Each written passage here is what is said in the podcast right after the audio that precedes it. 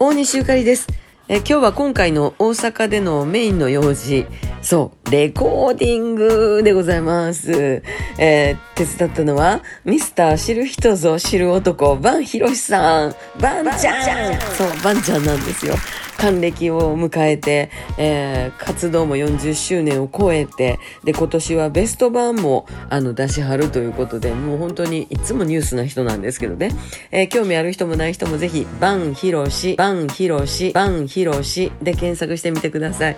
あの、サブカルチャーな、洒落た人々の中には必ずいる人です。音楽センスも、そういう人となりもね、なんかええんですよね。えー、そんなバンちゃんなんですが、去年、一昨年か、あのー OBC に来てくれはりましてご自身のお座敷ロックっていうねアルバムの発売のプロモーション来ていただけたんですよね。そしてあの、来てくださった時にですね、あの、こん中の曲歌ってほしい曲あるねとか言うてくれてて、それが今回の録音の曲やったわけですね。えー、やっと叶いました。ところがその曲、キーが合わないって感じ。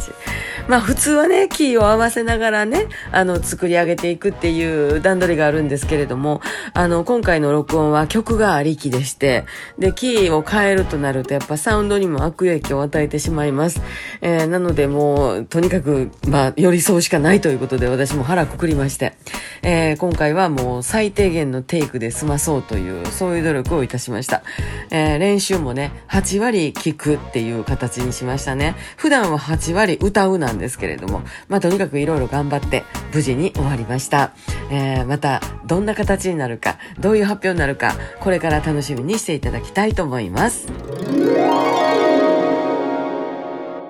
バンヒロシさんいいですねレコーディングのね、え、成果が非常に楽しみです。ね練習してるの僕も聞いてましたけどかなりキー高かったですけど今日頑張ったんですね。お疲れ様でした、えー、皆さんも楽しみにしていてください。ではまた明日。